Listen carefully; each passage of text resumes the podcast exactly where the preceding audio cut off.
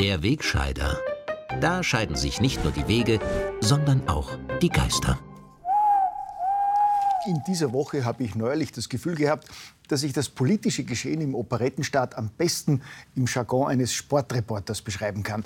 Denn dem ehemaligen Spitzenläufer HC Strache ist es in dieser Woche tatsächlich gelungen, einen historischen Dreifachsieg einzufahren.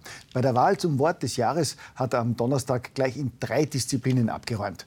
Denn im Hauptbewerb ist Ibiza zum Wort des Jahres gewählt worden. HCs legendäre psophene Geschichte hat die Auszeichnung Unwort des Jahres geholt und zum Unspruch des Jahres ist schließlich noch sein berühmtes Zack, Zack, Zack gewählt worden.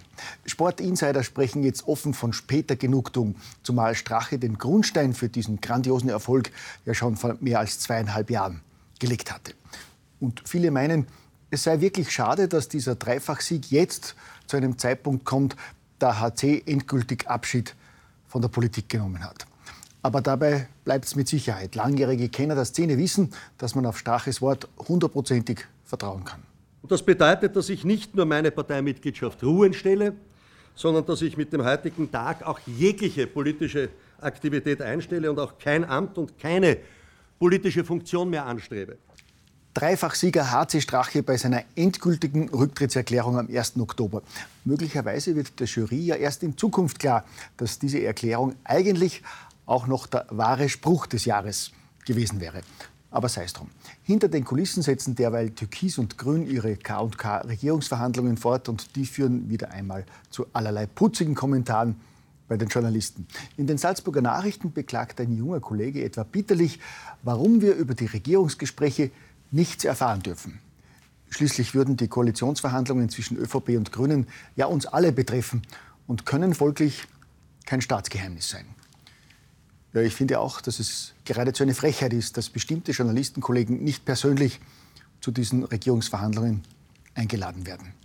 Mein Lieblingskommentar zu den türkis-grünen Verhandlungen kommt für mich in dieser Woche aber einmal mehr vom Einserkastel-Kolumnisten im Rosa Parteiorgan Hans Rauscher, der im Zusammenhang mit den Regierungsverhandlungen die beiden Parteien und ihre Wähler gewohnt objektiv und unvoreingenommen beschreibt. Rauscher wörtlich, die Kurzwähler, zuletzt sind 250.000 FPÖler dazugekommen, wollen einen harten Kurs in Sachen Migration komplett mit Kürzung der Mindestsicherung, der Deutschkurse und mit Kopftuchverbot. Ähnlich neutral und unbefangen beschreibt Hans Rauscher dann auch die Grünen und ihre Wähler. Auf der anderen Seite stehen die Grünen für einen humanen und nicht bösartigen Umgang mit den Migranten, jenseits von allerlei Multikulti-Illusionen. Zehntausende, wenn nicht Hunderttausende Mitglieder der Zivilgesellschaft setzen sich dafür aktiv ein. Ein großer Teil davon Grünen-Sympathisanten. Wird Ihnen bei diesen Zeilen auch so warm ums Herz. Hier die eiskalten Kurzwähler, die für einen inhumanen und bösartigen Umgang mit Migranten stehen. Dort die Hunderttausenden besser Menschen der Zivilgesellschaft, die Werner Kogler nicht enttäuschen darf. Viel besser und raffinierter kann man sein ideologieverbrämtes Schwarz-Weiß-Weltbild nicht mehr an die Leserin zu bringen versuchen. Gell? Wie wichtig es ist, dass Grün und Rot endlich wieder mehr Einfluss auf unsere nach rechts abgedriftete Gesellschaft bekommen, zeigt in dieser Woche auch ein aktuelles Beispiel aus Bayern.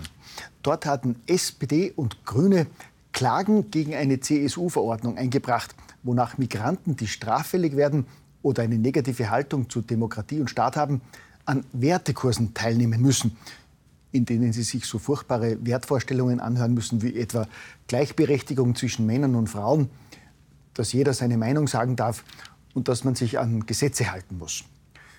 Der Bayerische Verfassungsgerichtshof hat den Klagen von Rot und Grün jetzt stattgegeben und die Verpflichtung zu solchen Wertekursen gekippt.